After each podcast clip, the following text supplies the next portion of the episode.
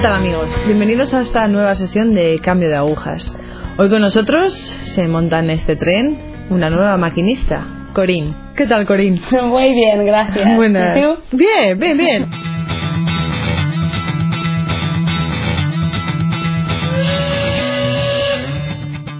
A ver, Corín, cuéntanos un poco de, de ti. ¿Qué edad tienes? ¿De dónde eres?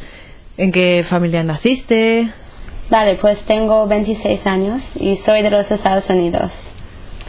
Y pues crecí en una familia pues buena, normal. Em, siempre era católica. Mi madre era católica y mi padre no tenía fe para nada, no era bautizado.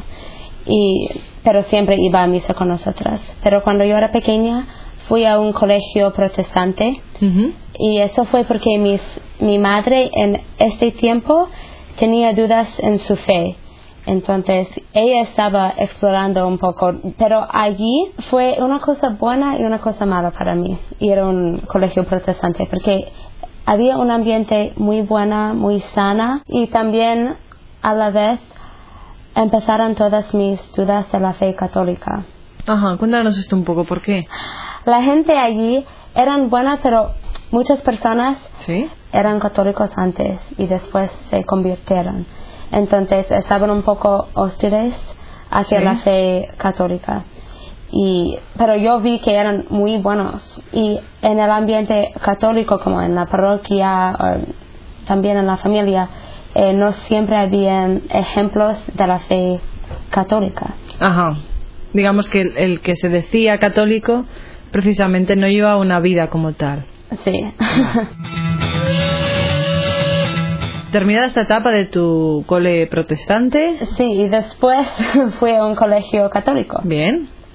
pero no era tan bien porque allí o sea había un ambiente bastante malo y aprendí muchas cosas malas que yo tenía 10 años y un mundo nuevo había abierto Sí. a mí y no era tan bonito era bastante feo Em, entonces yo relacionaba fe católica con cosas malas y la fe protestante con cosas buenas ¿Qué pasaba para que tú notaras que, por ejemplo, la fe católica en ese momento no se estaba llevando a cabo de la manera correcta? ¿Qué, qué notabas tú malo, como tú dices? Pues algunas cosas. Primero, la verdad es que yo no vi nadie enamorado con su fe. Eh, Todo el mundo vivía la fe en un nivel superficial. Pero yo veía que mis amigos protestantes, por ejemplo, estaban enamorados de su fe, pero todos los católicos llevaban una vida más o menos superficial. Pero no quiero echar la culpa No, no, no, no, hay de todo. Hay de todo. pero yo, o sea, yo también em- empecé a vivir un- una vida bastante mundana, pero para mí en aquel tiempo era normal, o sea, escuchaba música que no era buena, pero era normal, o sea, todo, todo el mundo lo hacía. Ya cuando estaba en instituto, o sea, yo tenía algunas experiencias bastante fuertes. Digamos, estas experiencias te hacían distraerte, aunque tú todavía no tenías muy claro mm, si inclinarte hacia la fe católica, habías vivido la fe protestante como algo incluso cercano, o sea, algo que, que era bueno, ¿vale? ¿Qué, por ejemplo, qué cosas crees que te alejaban de, de lo que tú pensabas que era una buena conducta?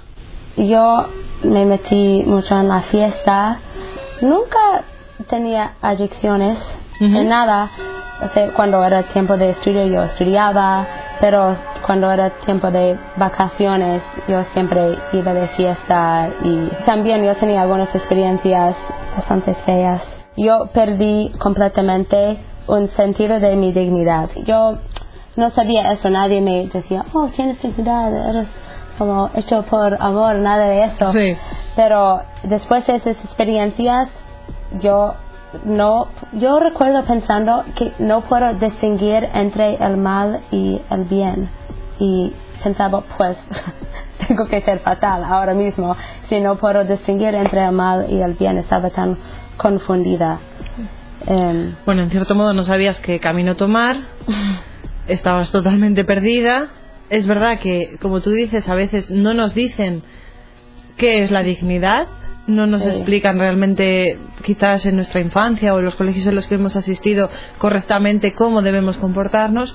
Entonces tú en ese momento, pues realmente te dejabas llevar Sí, por los amigos, por el ambiente. el, el ambiente en la casa también, o sea, mis padres han hecho todo lo que podían hacer, pero el ambiente en la casa no, no era tan bueno tampoco. Entonces yo siempre quería salir porque mis padres tenían problemas entre ellos.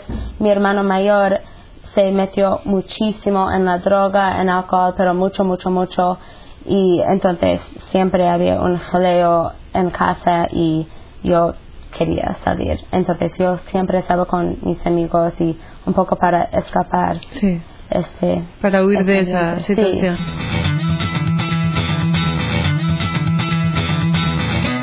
Eh, ¿Cómo retomas esto? ¿Se acaba el instituto? Es que yo vivía un- una vida doble. Em, porque yo quería ser buena. Yo recuerdo eso, quería ser buena, pero no sabía cómo y estaba muy débil. Y como dije antes, estaba muy metida en el mundo. Em, pero yo me alimentaba mucho en la fe, digamos, en el ambiente protestante, pero yo eh, seguía en contacto con mis amigas protestantes. Ujú. Entonces, durante los veranos, yo iba a festivales cristianos de música y todo eso. Y allí había un ambiente, otra vez, ambiente bueno, me encontraba muy bien, yo estaba feliz allí. Em, pero siempre cuando volvía em, a mi ambiente católico, digamos, era fatal. La gente pensaba que yo era una chica buena. Y yo sabía que no era buena. Entonces, sí, yo era una chica buena, como en comparación de los demás. Em, y también estoy recordando ahora que em, yo tenía muchísima vaciedad y pensaba, pues, yo sé que hay gente que está sufriendo muchísimo más que yo. Sí. Y si la vida es solo esto, si no hay algo más de la vida y hay solamente esos sufrimientos, pues, ¿por qué seguir viviendo? Vaya asco, sí. Pero como yo sabía que existía el infierno, no quería como tomar mi propia vida solo por miedo. Yo recuerdo pensando esto.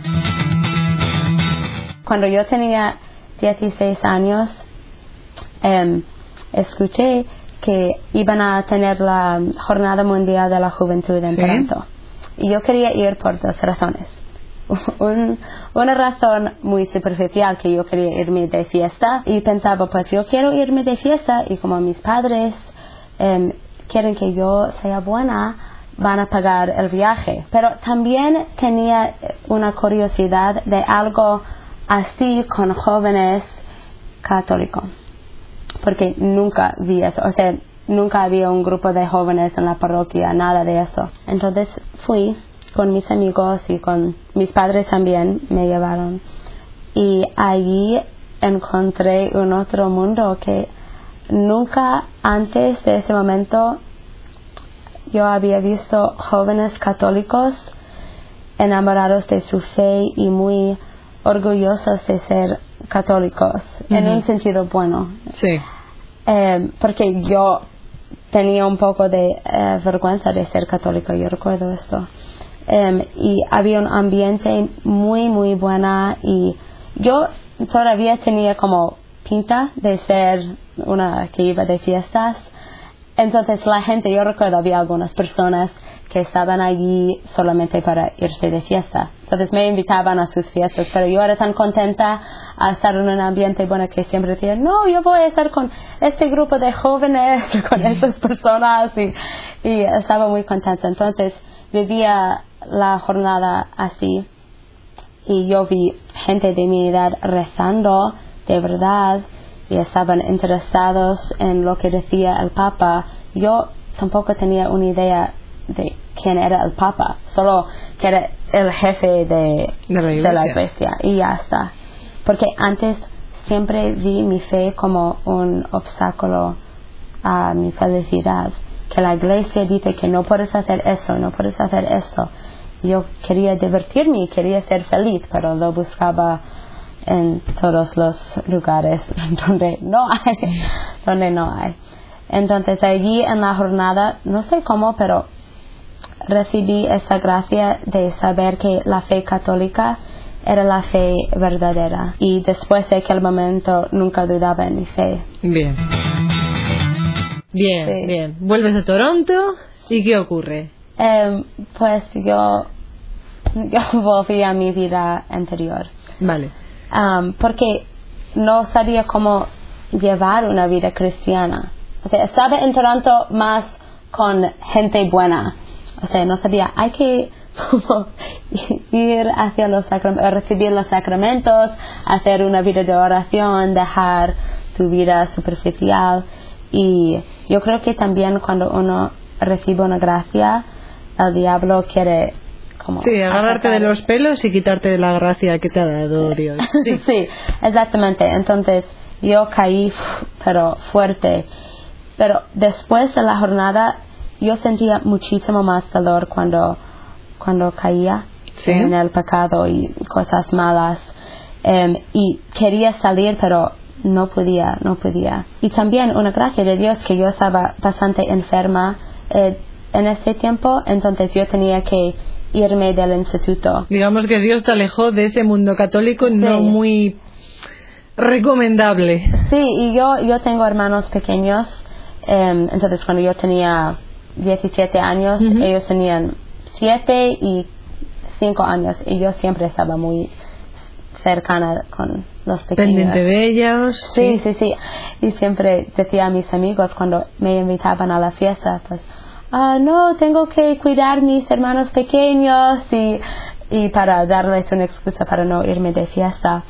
Pero también fue muy bonito para mí porque em, estar en un ambiente, mm, estar con mis hermanos pequeños era como estar con inocencia y eso me hacía muchísimo bien y estar fuera del ambiente en donde yo me movía antes me ayudó mucho porque podía pensar y, y también como entrar un poco más en la fe. Solo que de vez en cuando yo caía y no tenía amigos buenos para apoyarme y tampoco estaba muy débil y como rota eh, de toda mi, mi vida de pecado. En ese momento hacías algún tipo de oración, ibas a misa o Yo iba a misa, yo siempre iba, casi siempre iba a misa todos los domingos, em, solo porque sentí como la necesidad de ac- acercarme a Dios. Pero no sabía eso, si quieres ser bueno, si quieres acercarte a Dios, a lo mejor hay que hacer oración siempre, como un poco todos los días. Bien, termina nuestra época del instituto, no muy recomendable, y nos vamos a la universidad. Sí. Bien, vas a la universidad católica. Sí, y yo elegí la universidad porque, por algunas cosas, yo sabía que había un ambiente bueno. Y yo estaba harta de mi vida y de intentar ser buena y siempre fallar. Sí. Entonces, em, yo sabía, pues allí a lo mejor puedo ser buena. Y, y también quería ser psiquiatra y pensaba, pues si yo quiero ayudar a otras personas, yo tengo que saber la verdad sobre Dios y sobre el hombre. Sí. Si no, ¿cómo voy a ayudar a alguien? No, nunca va a pasar. Entonces fui a la universidad por eso y yo llegué ahí como un esponja.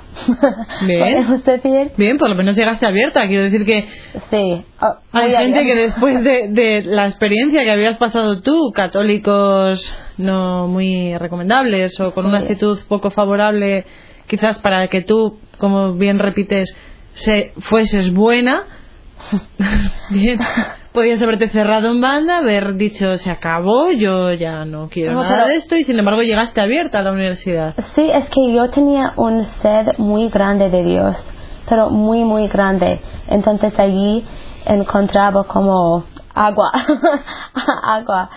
Y yo bebía todo, todo lo bien. Y por una razón, mi madre me decía, antes de irme a la universidad, me decía, pues Corín, mira, em, tienen misa todos los días. Puedes ir a misa todos los días. Y yo, bueno, ok, ma. pero no pensaba de irme a misa. Em, pero cuando llegué, yo quería irme. Entonces yo empecé a ir a misa todos los días Y yo recuerdo el primer día ¿Sí? ¿De clase? en el que yo iba a misa Ah, y yo decía al Señor, pues mira, yo estoy muy aburrida y tú sabes todo. Sabes que estoy tan aburrida, pero estoy aquí para encontrarte. Entonces, muéstrame quién eres tú.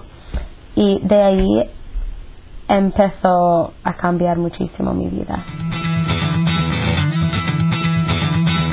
¿cómo cambia tu vida? ¿Qué hace girar?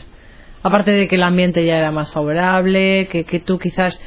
A ver, busco un poco el dónde está el ejemplo, no solamente en Dios, en la oración, en la Eucaristía, sino que alguien, por ejemplo, en la universidad te sirvió de ejemplo, alguien que te dijera, Corín, tienes que ser buena y tienes que ser buena de esta manera que nadie te ha enseñado antes. Sí, Em, pues cuando iba a misa también me, me educaron mucho allí.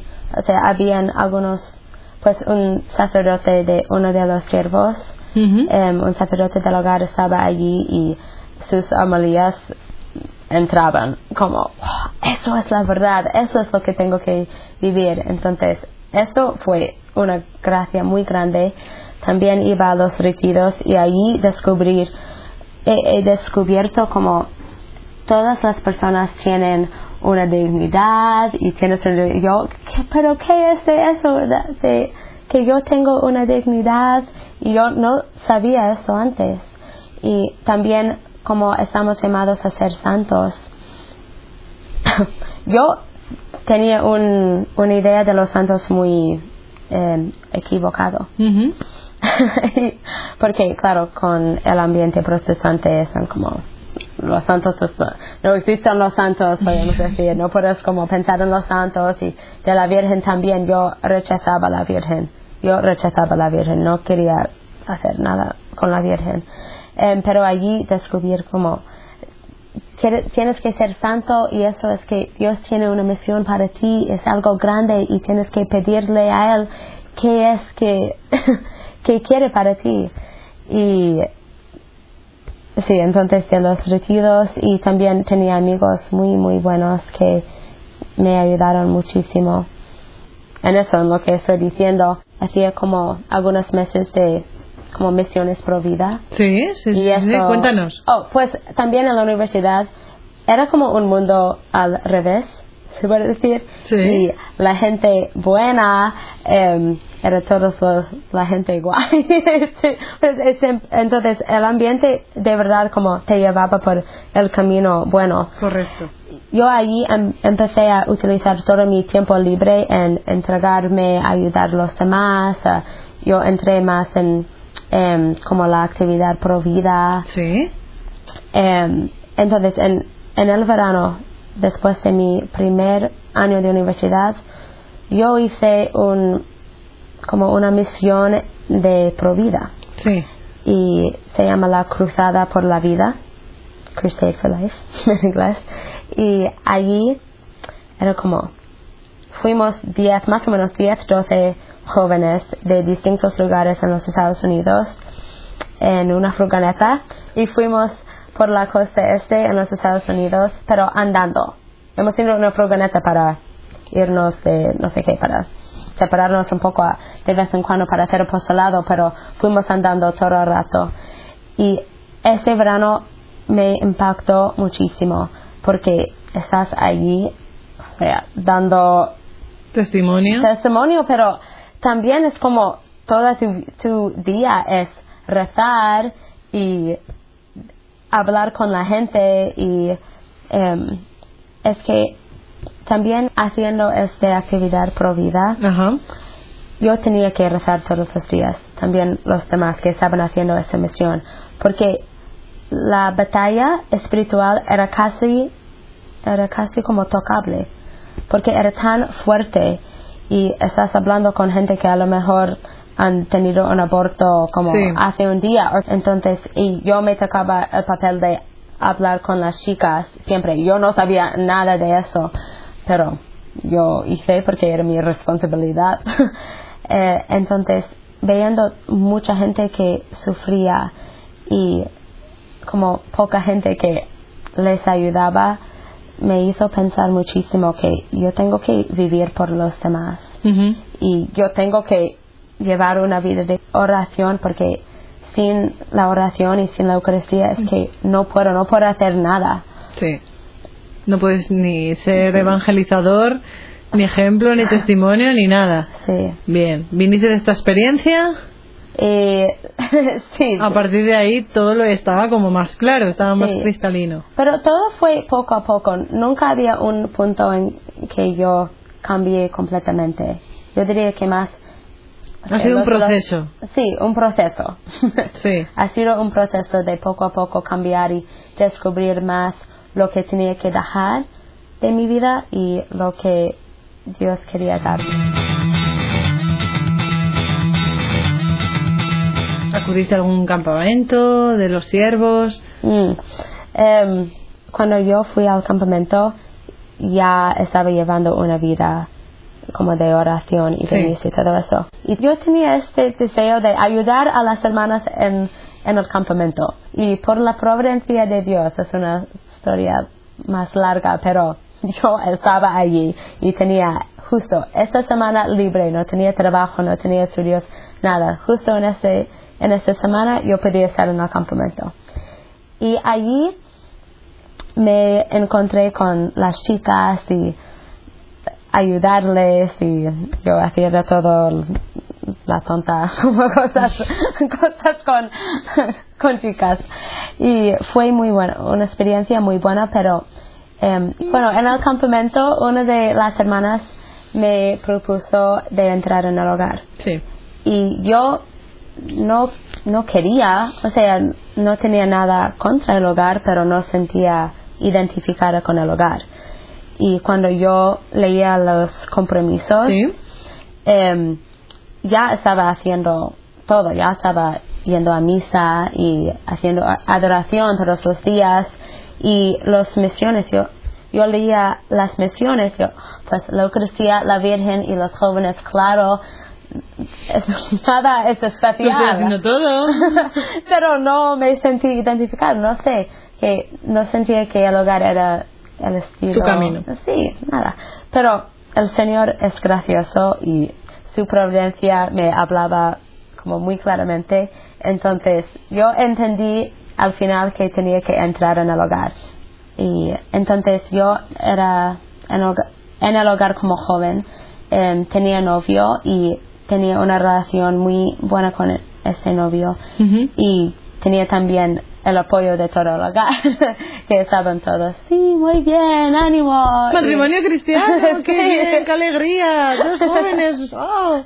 sí, siempre. Y me ayudaron muchísimo, muchísimo con el apoyo. Pero poco a poco, otra vez por la providencia de Dios, me hizo entender que no, que no quería esta relación. Entonces, cuando se acabó esa relación, pensaba, pues ahora qué, ahora que estaba ya yendo hacia el matrimonio y no sé qué hacer con mi vida. Entonces pensaba, a lo mejor el Señor me va a llamar a ser monja, a la vida religiosa, porque puede ser, no sé. y entonces yo rezaba todos los días, ¿qué quieres de mí? ¿Quieres que yo voy por matrimonio o, o por el camino religiosa? Esas fueron mis opciones y yo estaba rezando siempre por eso, pero no tenía luz. Em, y también mi primer verano aquí, yo vine con la ten- intención de pensar, a lo mejor Dios me quiere llamar aquí. Y yo ya estaba como muy cercana con las hermanas y yo sentía ellas como mis hermanas y ya fui a misiones con estar con las hermanas en Ecuador por casi un mes y me encontré allí muy bien. Es- fue una experiencia muy, muy bonita. Em, pero rezando en la oración poco a poco, yo veía que no era mi camino, que el Señor no quería eso para mí. Entonces pensaba, pues, bueno, voy a casarme algún día, no sé cuándo o con quién, pero es así. Em, pero yo seguía rezando y muy abierta. Tú estás abierta a aquello que te dijera Sí. Pero claro, lo querías ya. En ese momento era, por favor, dímelo ya, porque no puedo estar así dando tumbos por la vida. Pero no llegaba. No sé, poco a poco y por la oración que yo sabía que el Señor quería em, toda mi vida, que no, o sea, no podía como vivir por mí misma y siempre tenía que tener una vida apostólica. Pero lo pensaba en el matrimonio también, porque también los matrimonios pueden vivir así, o sea, siempre como intentando darse y, y vivir por el Señor. Y yo tenía eso claro, pero el Señor tenía sus planes que no eran mis planes. Y sabía que el Señor me estaba llamando a una vida consagrada dentro del hogar, pero como laica. ¿Qué significa eso? Pues yo no tenía idea. Y estaba como muy, pero ¿qué? No entiendo qué es esto. Pero solo sabía que el Señor me pedía tomar el paso y confiar en Él, aunque no entendí. Y, y aquí estás. Y aquí estoy. y aquí estás. Con tu camino iniciado, esperando a que el Señor te muestre o no, o quizás tenga que ser así. Pues ya, ya empecé, yo empecé a caminar en esa vocación hace cinco años, cuando estaba en mi último año de la universidad. Entonces, ya ahí decidí, pues, esto es lo que tengo que hacer, no entiendo por qué o como porque no había esta rama dentro del hogar. Entonces, por eso digo que era algo nuevo, algo que no entendí cómo, cómo es. Era una sensación extraña, pero a la vez yo tenía muy claro que tenía que decir sí al Señor. Y me daba mucho consuelo también que la Virgen tampoco sabía todo lo que el Señor le había pedido de ella. Entonces, pues empecé a caminar y desde ahí el Señor me estaba como guiando muchísimo y ahora estoy muy, muy feliz. La verdad que es, es, es bueno saber que siempre está ahí, que el Señor te coge de la mano, te lleva, tú te sueltas, pero al final mmm, nos coge otra vez.